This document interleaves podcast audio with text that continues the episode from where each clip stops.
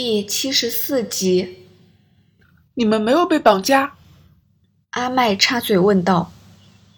我今天接雅凡下课后，便带他吃午餐，然后直接跟他一起参加绘画班的写生活动啊。写生？夏家汉反问。就是啊，我上星期不是已告诉夏太太了吗？画班有特别活动，取消下星期一的课，改成今天哦。有这么一回事啊！夏淑兰一脸惊讶。那天我跟你说时，你好像很累，所以不记得了吗？但你有签绘画班的通知，因为到郊外写生要得到家长的同意，向领队出示同意书。丽丝伸手往夏雅凡的书包侧袋掏出几张纸，其中一张递给夏淑兰。夏淑兰一看。发觉是绘画班的家长通知，最下方有自己的签名。我哪时签的？我毫无印象。上星期我连同学校的其他档一块儿给你签，所以你忘记了吗？丽丝说。可可是，你也知道我未必会记得。我说过日程有变动，一定要留字条告诉我啊。夏淑兰一时慌乱，责怪丽丝起来。其实孩子平安归来，她根本不想追究任何事。我有啊，我就是知道你是忙，所以今早留了字条告诉你。今天我会带雅凡参加画班写生，六点才回来。丽丝边说边往那个放廉政公署纪念奖牌的架子前，在架子上摸了摸，再蹲下。在架子和一盆大型盆栽之间抽出一张字条，原来掉地上了。他将字条交给夏淑兰，众人超前一看，看到上面用英文写着：“今天下午花班有写生活动，午饭我会带雅凡在外解决，黄昏回来。”丽丝，你今天一整天都伴着雅凡吗？夏家汉问。是啊，我十一点半接过雅凡后，跟他去吃了云吞面，之后便到集合地点，跟画班的同学和家长们一起乘专车到西贡。孩子们画画，我们就和其他家长和保姆闲聊，难得到郊外呼吸新鲜空气啊！真的？仍抱着儿子的夏淑兰问：“你可以问问雅凡，或者打电话问问画班的导师。”丽丝说：“到底发生什么事了？”有人声称绑架了亚凡，勒索夏先生十万元。关正多说：“不是吧？”丽丝张开嘴巴，转向夏家汉问道：“夏先生，你有没有付钱？”“哦，不，我记得夏太太提过，你们银行里根本没有十万元。”阿麦突然露出一副有所发现的表情，冲往餐厅，打开那个放金条的公文袋。他猜想犯人会不会以偷龙转凤拿走赎金，但他打开袋子，将里面的东西倾倒出来。十五条金条，一条没有少，项链和耳环等等也仍在。他捡起一条金条，敲了敲，觉得应该不是赝品。天哪！这么多黄金，丽丝见状喊道：“原来你们说真的？难道会是戏弄你吗？”老徐嘲讽道：“所以说，犯人不是绑匪，而是骗子。”夏家汉喃喃地说：“但他怎么猜到夏太太会忘掉孩子参加画班的写生呢？”老徐说。梁女士，关正多向丽丝问道：“你知不知道亚凡学校里有没有同学跟他一样长一头绯红色的头发？”关正多的问题令众人讶异的看着他。好像有三四个，丽丝回答。老徐，你联络婴童学校，向校方索取学生名单。阿头，你是说绑匪可能绑错人了？夏家汉目瞪口呆。虽然儿子无恙归来，他很高兴，但听到关正多如此说，他再次担忧起来。犯人不是骗子，只是因为一连串的巧合，自己的孩子才幸免于难。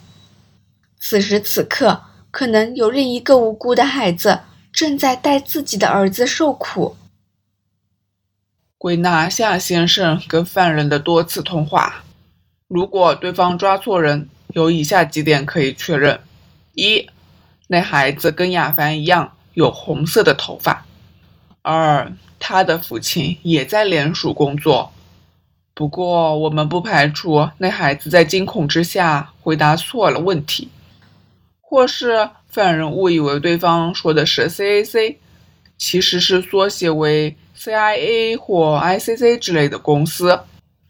三。受害者家中有成员叫丽丝。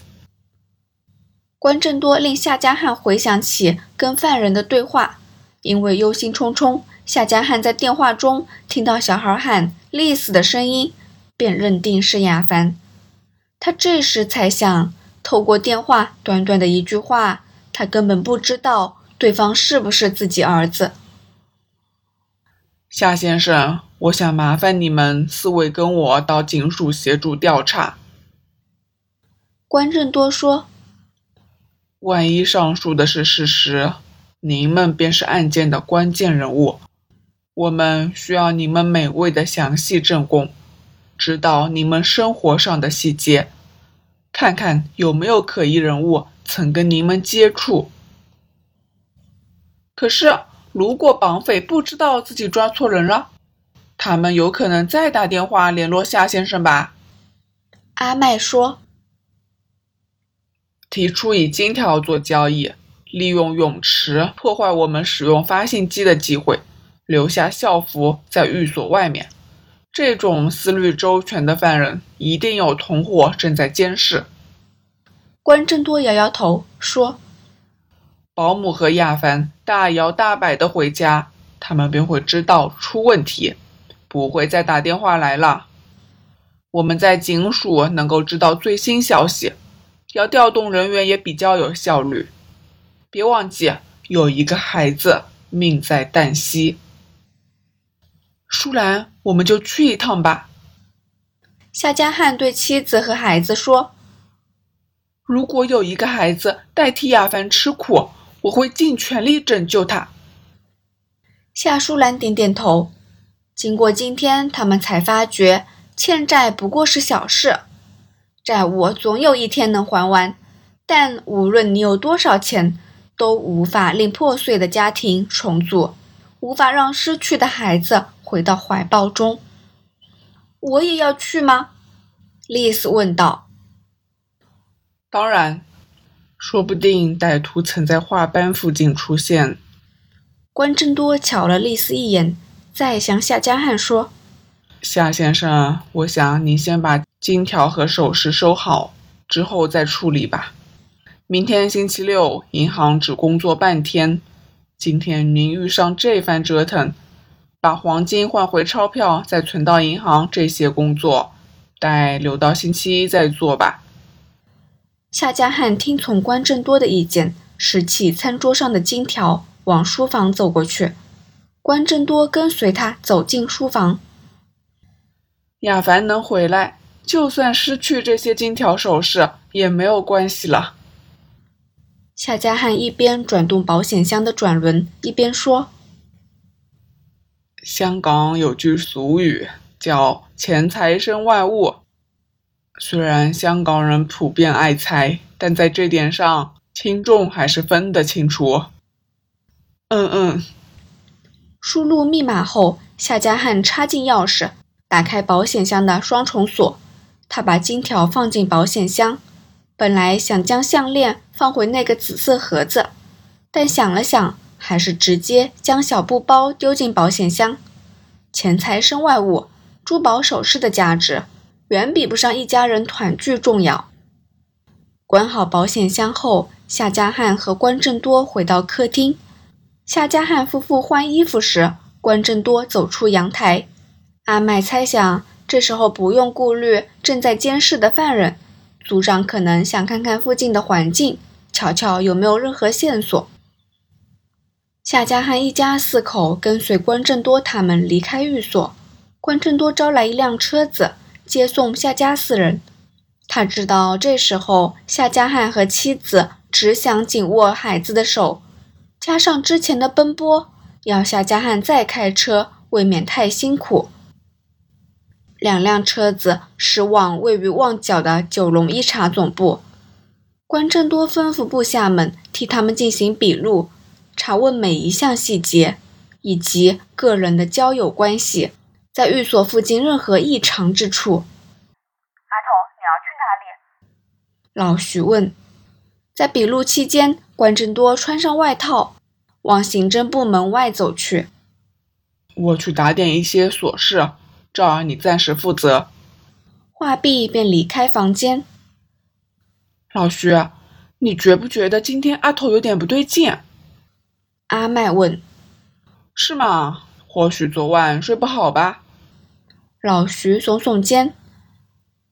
关正多离开办公室后，往停车场直走过去。